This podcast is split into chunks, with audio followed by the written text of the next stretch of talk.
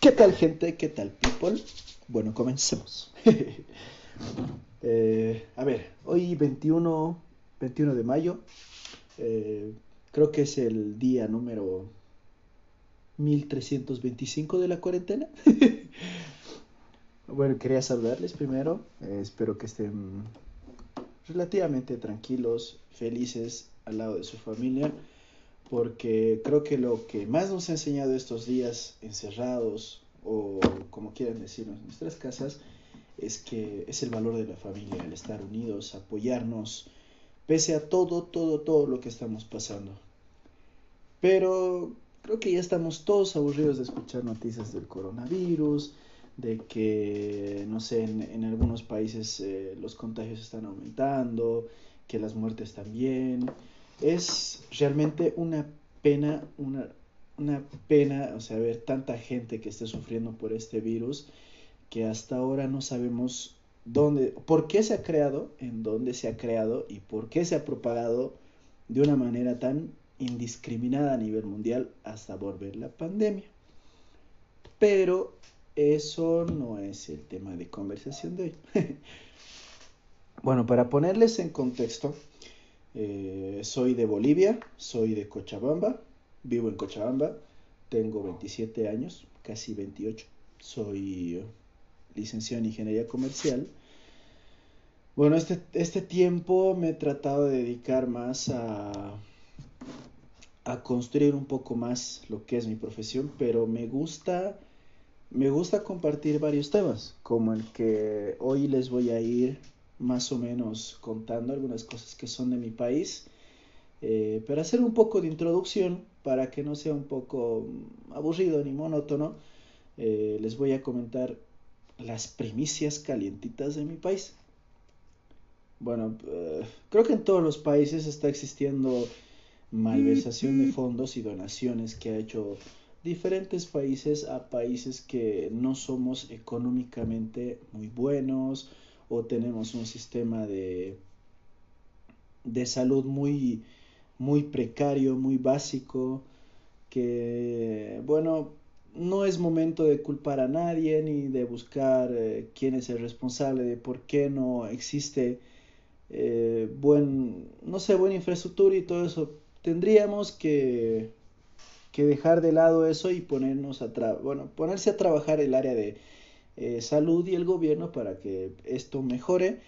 Y se pueda controlar porque lastimosamente tenemos que esperar a que se cree una vacuna eh, que lo más probable es que salga hasta agosto o septiembre más o menos es lo que han tratado de estimar. Pero hay que ser cuidadosos pacientes y pues tener responsabilidad de cada mismo de la familia, del lugar donde nosotros nos movemos para que no se propague más este virus.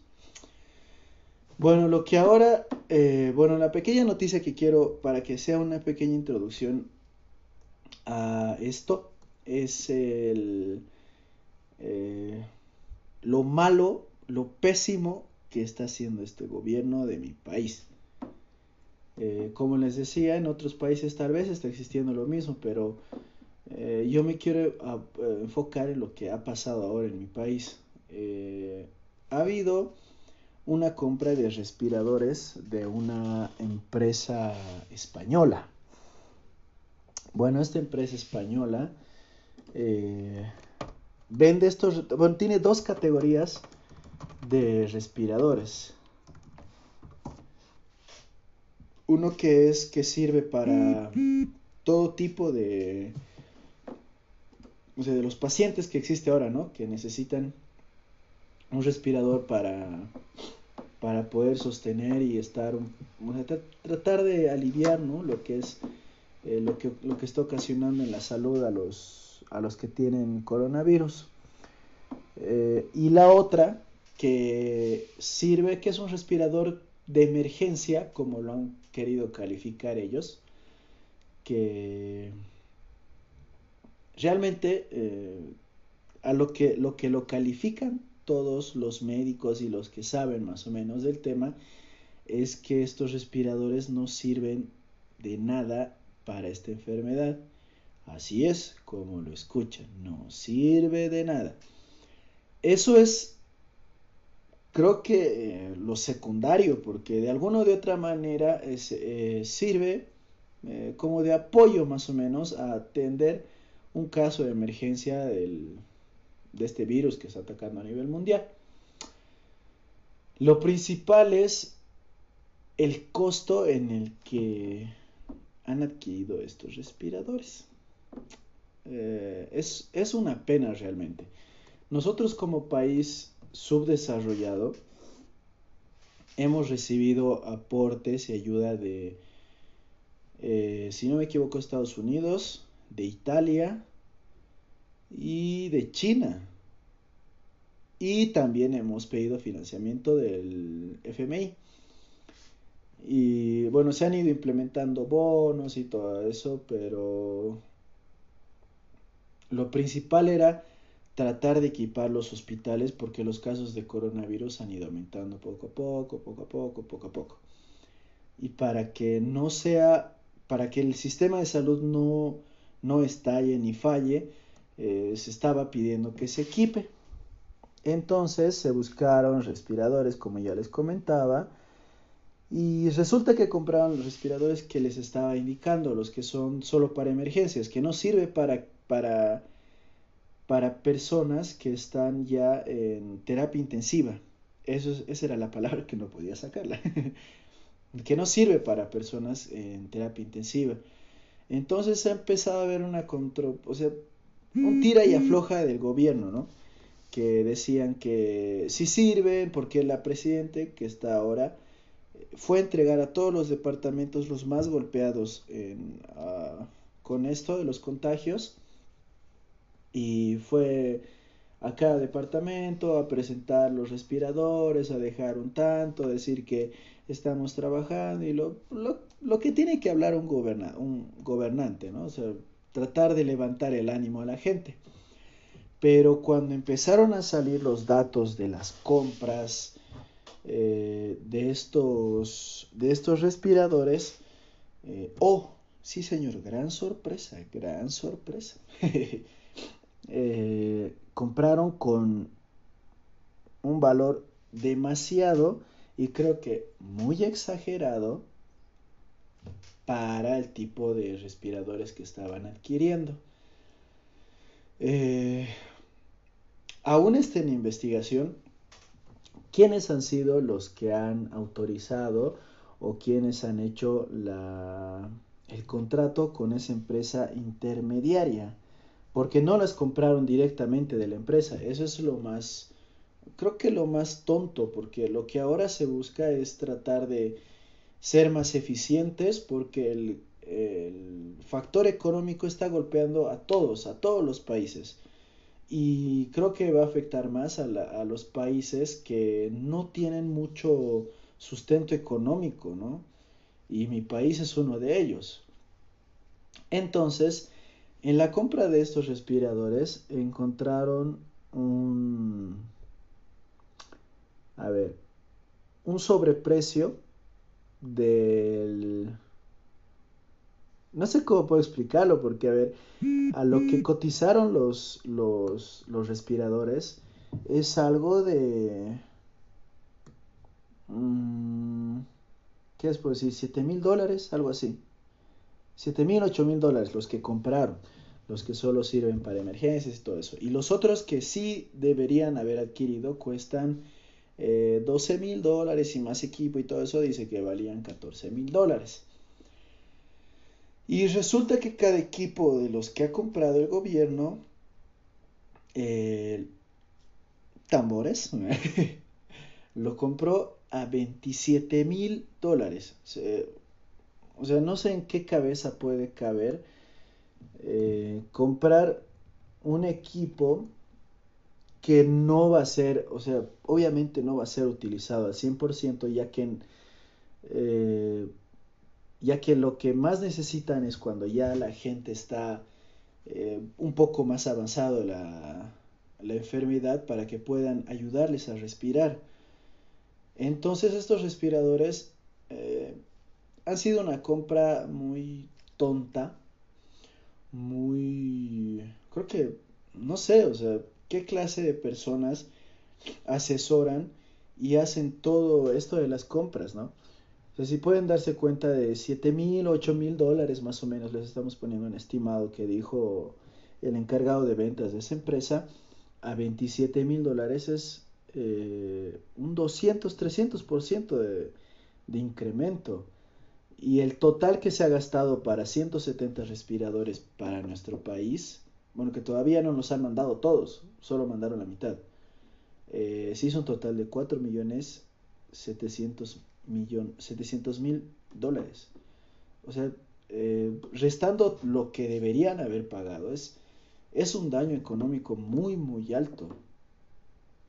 Creo que, eh, no sé, o sea, ¿cómo les podría explicar? Es, eh, es un sentimiento de, de frustración porque pensábamos que, bueno, es otra historia, pensábamos que con este gobierno que no es de, izquierda, pensábamos que todo iba a ser mejor, que no iba a haber, bueno, siempre va a eh, existir corrupción, ¿no? Pero pensamos que con todo este problema que estamos llevando a nivel mundial, pensábamos que no iban a hacer esto, que tal vez iban a controlarse o tal vez no lo iban a hacer eh, muy muy, muy así, no, sé, no me salen las palabras exactas. Eh, muy descaradamente, esa es la palabra, muy descaradamente. Pero resulta que habían sido tal vez iguales o peores, porque este gobierno recién entró a finales de noviembre. Entonces eh, se encuentran a seis meses recién de, de haber entrado al gobierno y nos salen con esto. Eh, bueno, después de todo lo que ha pasado en cuestión de que han empezado a sacar los documentos de las compras, de que hay un periodista muy muy conocido aquí en Bolivia que es John Arandia, que tiene eh, su canal, o bueno, que tiene radio, que trabaja en Fides, una, una radioemisora muy conocida aquí en Bolivia, eh, que se encargó de contactar con los con la empresa la que es proveedora de este producto y entonces eh, él pudo evidenciar el sobreprecio y el sobreprecio muy descarado al que ellos compraron los respiradores. Eh, empezaron a salir todo eso y estaban buscando culpables. Primero sacaron a un encargado de una empresa, no es una empresa, es como un, ministro, un ministerio uh, separado del ministerio de, de, ¿qué puedo decir? De, de, de salud, o sea, un ministerio aparte del Ministerio de Salud que es descentralizado, que ese, es, ese sector es el que se dedicaba a hacer el equipamiento, o sea, creo que se creó solo para... Se creó a partir de todo lo que estaba pasando, que falta de equipos y falta de hospitales y todo eso aquí en mi país. Se creó ese, esa división y eh, ellos estaban encargados de hacer la, compra de equipos, la implementación de...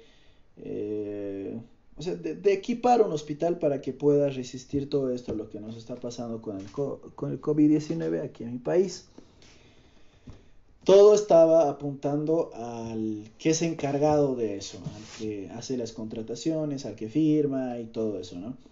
Lo detuvieron, pero era muy sospechoso porque empezaron a salir más documentos y más documentos eh, que evidenciaban que había corrupción. Era, era, era de lejos, ¿no? Que iban a, a, encontrar todo eso. Entonces eh, lo llamaron a declarar al que ahora es ex ministro de salud, al doctor Navajas, que lo designaron recién hace, yo que sé, un mes. que, bueno, de ese doctor se sabe que estaba implicado en cosas muy malas y todo eso. Pues sí, es otro tema. Eh, lo llamaron a declarar y resulta que él igual está implicado lo destituyeron de su cargo. Se sigue en investigación todo lo que, el por qué es que han comprado todo, o sea, todo este, todo este equipo. Uno que es inservible para la situación en la que nos encontramos y otro que ha sido comprado a sobreprecio.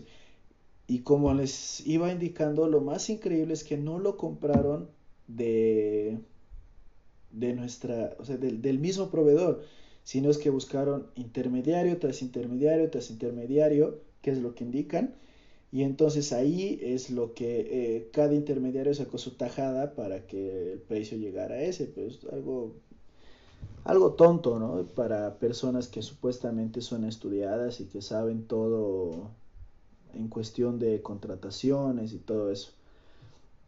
Salió un mensaje que es, eh, lo hicieron muy, muy polémico de la presidente que, eh, a ver, se los paso y escúchenlo.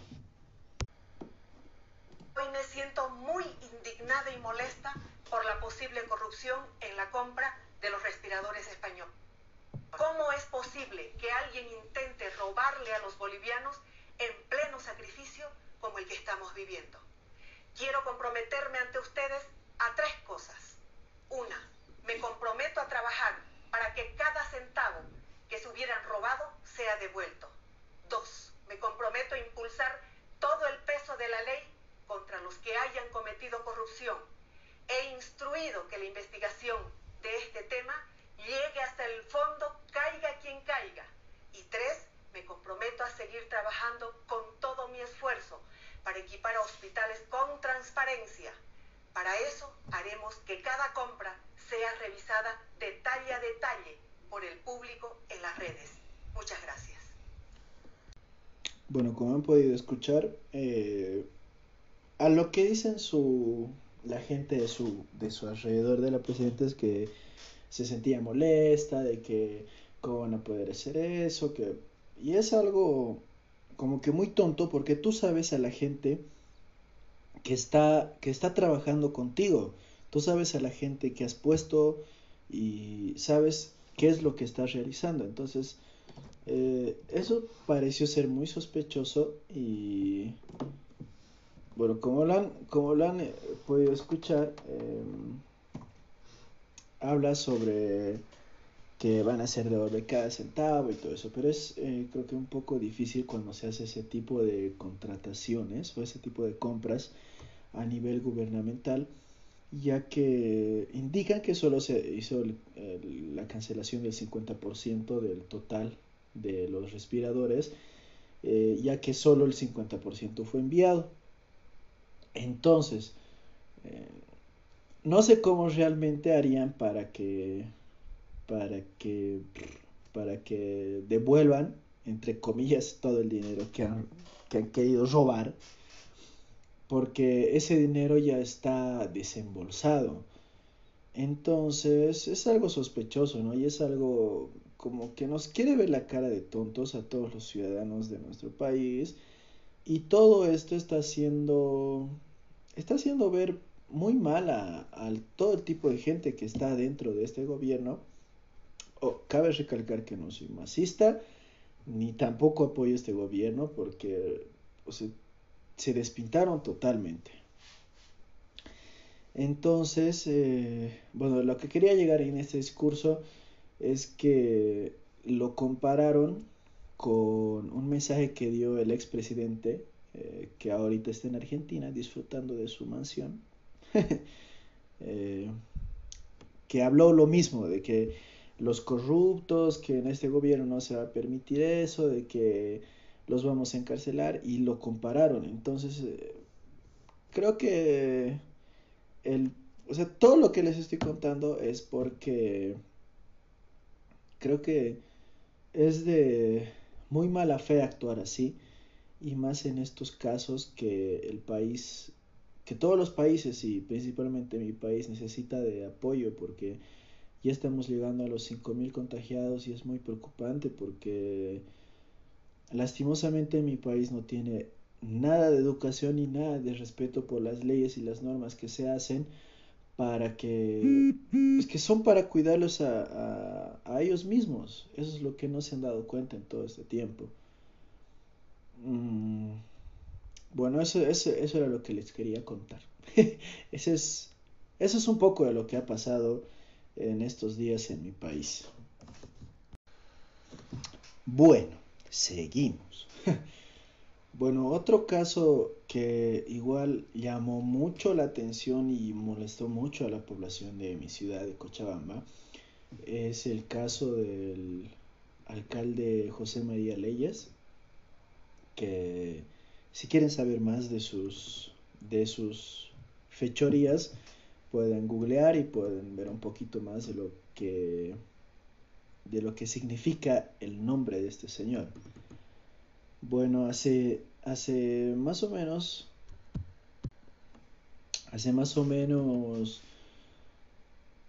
un mes eh, empezaron a salir, no, un mes y medio más o menos, sí, un mes, mes más o menos, empezaron a salir policías y militares, como creo que en todos los países, a controlar y que, bueno, se respete todo lo que los gobiernos han implementado para tener cuidado más con este virus.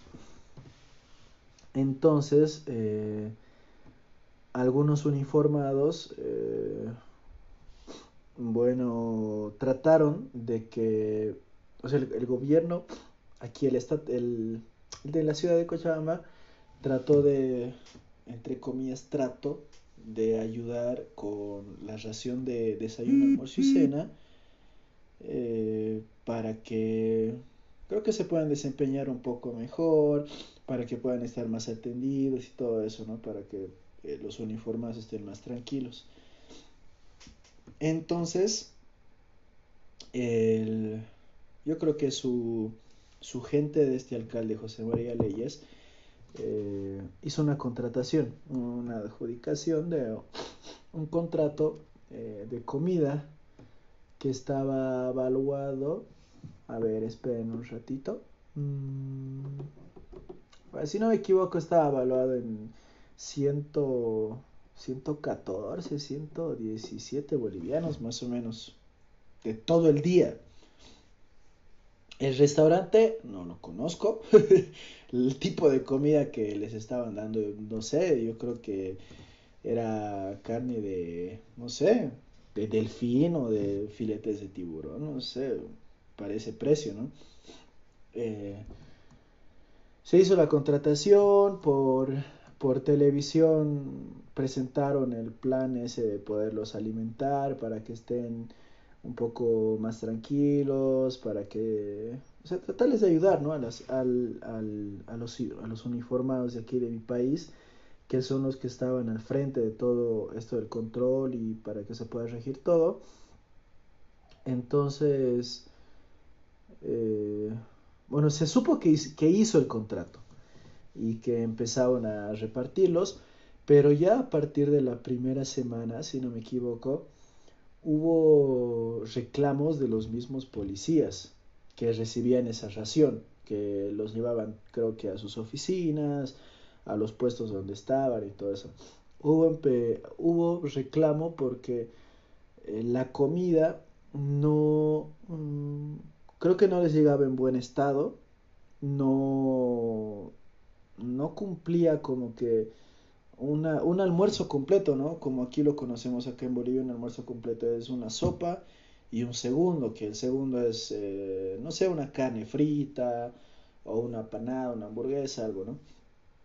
No cumplía con eso, a veces les llegaba solo arroz y un poco de carne, o la sopa con solo verduras o con poco fideo, o sea, era un servicio muy malo, esa es la palabra, muy malo. Empezaron a salir los reclamos por, eh, por los sus policías. Y ahí es donde empezaron a, a sospechar que... Eh, ¿Por qué les estaban dando algo así? Porque prometieron, o sea, el día de la presentación eran unos super toppers y mostraron la comida y era de wow, una comida buena, ¿no? que podemos decir que era buena.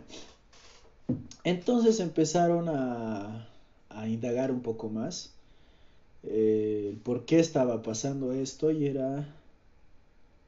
Realmente no se sabe por qué ha empezado a ser tan ineficiente o, tan malo el servicio de, ese, de esa empresa. Creo que era un restaurante, ¿no? no ni siquiera era una empresa de catering.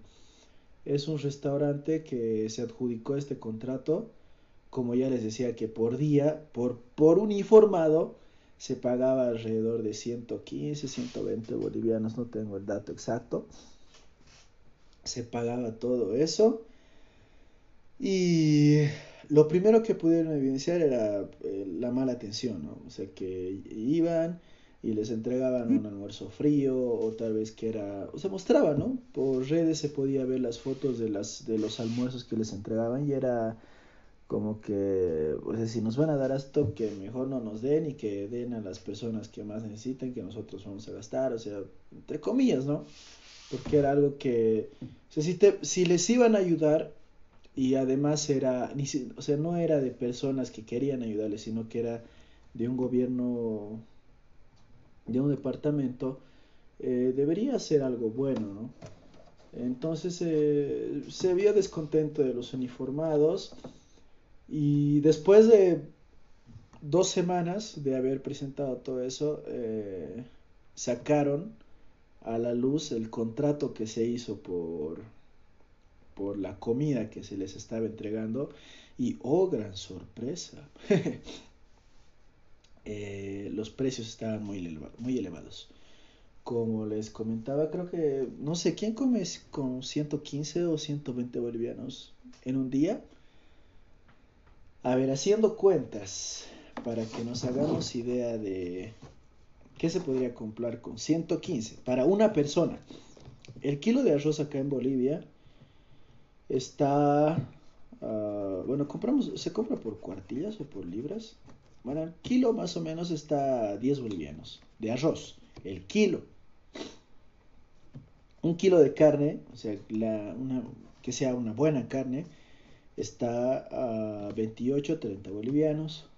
Un kilo, valga la redundancia.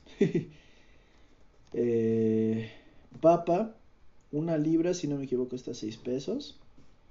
Ahí ya tenemos 38 eh, más 6, 40 y 42. Corrígeme. Ah, tenemos 42. Y verduras y demás cosas para que sea, un poco más nutritivo. Pónganle unos 10 pesos más.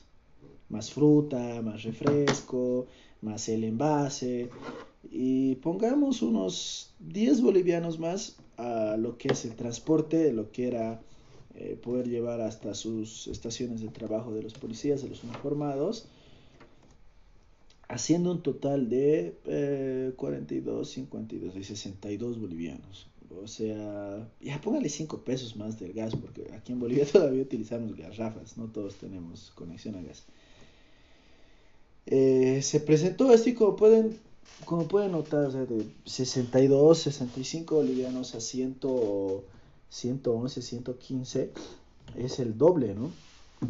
Eh, se, bueno, empezaron a ver todo eso de las quejas, se salió, creo que se salió de control mucho esto, porque anteriormente a esto de los almuerzos, eh, el alcalde, eh, para que para que haya un poco de mejor control, porque como sabemos uno de los síntomas era la temperatura, compró una cámara termostática, no sé cómo, no sé qué, no sé cómo se llama, y que podía, lo colocó en una avenida muy céntrica, que era el ingreso a un mercado, uno de los mercados más grandes aquí en, en Cochabamba, que podía medir la temperatura, las personas que pasaban y todo eso. Pero igual compró de, con sobreprecio. Y creo que eso se, se durmió porque ya no, ya no decían nada, ya no, o sea, ya no, ya no, ya no tocaron el tema de, ese, de esa cámara, porque solo compró una o dos, y compró igual al doble o triple de precio. Pasó esto de los uniformados y entonces eh, el mismo gobierno ordenó una fiscalización de, de sus oficinas. Y llegó a la fiscalía, presentó sus oficinas Y, oh gran sorpresa, eh, vieron que igual había malversación de fondos, que todo lo que habían hecho los contratos estaba mal, con sobreprecio y además que el servicio no era bueno. Y, bueno, lo que, lo que era de evidenciar, ¿no? Entonces, ah, al alcalde lo llamaron a, a declarar, lo citaron a declarar en el caso de los almuerzos. Y fue atrasando eh, sus declaraciones porque eh, mm, fue atrasando sus declaraciones, presentando excusas, creo que infantiles. Eh, uno habló de que creo que tenía que entregar no sé qué equipos en no sé qué hospital igual y por eso no fue declarada la primera vez. Y la segunda vez sacaron una noticia que el alcalde estaba entrando a una cuarentena porque había tomado contacto con dos casos que sí dieron positivo. Pero era muy sospechoso eh, que, que justo en los momentos en los que él ya tenía casos pendientes con la justicia, no sé si valga el término, eh, haya, haya aparecido con gente que está con casos positivos y todo eso. Entonces, eh, no se presentó a declarar y emanaron una orden de aprehensión por no presentarse a, a, declarar, ¿no? Creo que he utilizado 25 mil veces esa palabra. No se presenta a declarar y, eh, bueno, su excusa fue de que estaba en cuarentena, de que se sentía un poco mal y todo eso. Eh, tiempo después, eh, la misma fiscalía presentó oficialmente la orden de aprehensión por el caso de los almuerzos, muy aparte ya de lo de que de la orden que presentaron por no por no ir a declarar. Y bueno, creo que este, este señor no sé realmente cómo trabaja, que inventó, eh, inventó seis enfermedades. O sea, se, se enfermó, entre comillas, se enfermó seis veces para no ir a declarar. ¿Se pueden imaginar? O sea, estaba poniendo trabas y trabas y trabas y trabas a la investigación de lo, que hizo mal. Y su último recurso fue decir que estuvo en contacto con gente que estaba con, con, con coronavirus y entonces iba a entrar en cuarentena, que tenía que cuidarse y todo eso. Y bueno, mandaron la orden de pensión y como estaba en cuarentena, eh, estaban tratando de poder solucionar por abajo para que no tengan, pues, para que este problema no sea más grande. Y creo que ayer o el día martes salió el resultado de, de su análisis de coronavirus. ¿Y qué creen? Eh, dio negativo. o sea que yo creo que inmediatamente tienen que aprenderlo porque realmente, como les dije al principio, googleenle el nombre de este señor y es eh, realmente es eh, hay, hay, palabras muy muy fuertes para describirlo pero no sé no sé cómo decirle o sea es un señor que no merece estar en ese puesto. Realmente no merece estar en ese puesto porque eh, ha visto el interés de su bolsillo. Y creo que este tipo de gente tiene que desaparecer, realmente tiene que desaparecer. Y lastimosamente va a tener que volver a su, a su segundo hogar, que es donde estaba hace, no sé, siete meses, ocho meses, que es la cárcel. Así que bueno, no sé qué, no sé qué opinan de todo lo que está pasando en mi país.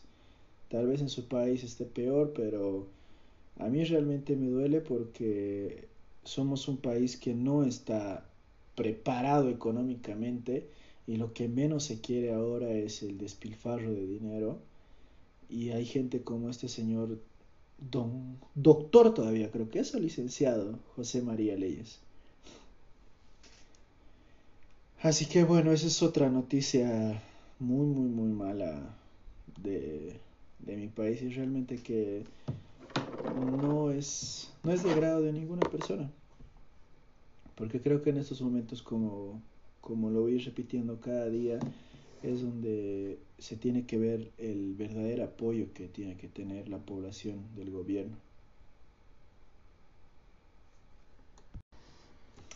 Bueno, dentro de todas las, las noticias malas que están existiendo aquí, eh, se destaca una noticia buena que, bueno, creo que es un gran apoyo para, para la gente que está sufriendo más el golpe de esa cuarentena porque no puede trabajar. Ya se les acabó los suministros de su hogar y los incluso ya ni el bono que entregó el gobierno se ya se acabó y realmente no tiene cómo poder llevar el pan para su familia. Eh, un deportista que es boliviano de padres, creo que es, ¿cómo es? Creo que es un futbolista boliviano que nació en Brasil. Bueno, eh, eh, no sé realmente cuál es la historia de este, pero es el matador, matador Martins, que es un boliviano que está trabajando, bueno, que está actualmente en el fútbol brasilero, que hace unos días eh, indicó que iba a donar 100 mil dólares en alimentos para toda la gente que está necesitando aquí en Bolivia. Y es un gran apoyo y creo que va a ser de mucha, mucha ayuda para toda la gente que, como les estaba indicando, eh, ya no tiene que comer realmente. Entonces, eh, se sabe que todo lo que está donando eh, va a llegar a, creo que al gobierno, al, gobierno, para que ellos lo puedan, lo puedan administrar. O creo que lo va a agarrar una, una organización que pueda que pueda hacer que este dinero se, se, lo, se lo pueda gastar, de verga el término, de una manera correcta, que sea para lo que se está donando, que es para ayudar a toda la gente. Eh, bueno, a ver, ¿qué les puedo comentar de esto? Eh, creo que es uno de los pocos futbolistas que es muy conocido a nivel mundial de Bolivia y creo que es el único que está haciendo este, este donativo que es con apoyo de sus de sus compañeros del club que es el Cruzeiro. Y creo que es eh, creo que va a ser de mucha ayuda porque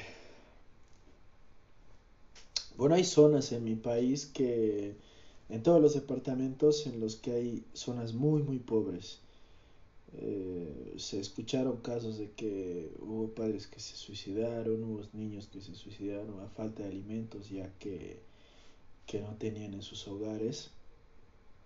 Entonces, eh, dentro de todo lo malo que está sucediendo en caso de corrupción, de malversación de fondos, de mal manejo de dinero de, de parte del Estado, creo que es una forma de de dar un empujoncito, ¿no? Para que no, no nos desanimemos y podamos seguir en la lucha de, en contra de este virus hasta que pueda, hasta que podamos saber cuál es la cura o cuál va a ser la forma más eficiente de poder combatirlo. Y bueno, desde aquí, desde Bolivia, lo que le podemos decir a Martis es que gracias, que Dios lo bendiga, que que creo que a pesar de todo lo que haya pasado en la selección boliviana, tiene un buen corazón y que gracias, que un millón de gracias y que, que sea siempre, que siempre eh, apoye así a la gente porque eres boliviano. Y gracias, no, no hay más palabras que puedan, que puedan demostrar todo lo que, todo lo que está haciendo por su país y más que todo por las personas que sí necesitan mucho de esta ayuda económica. Gracias.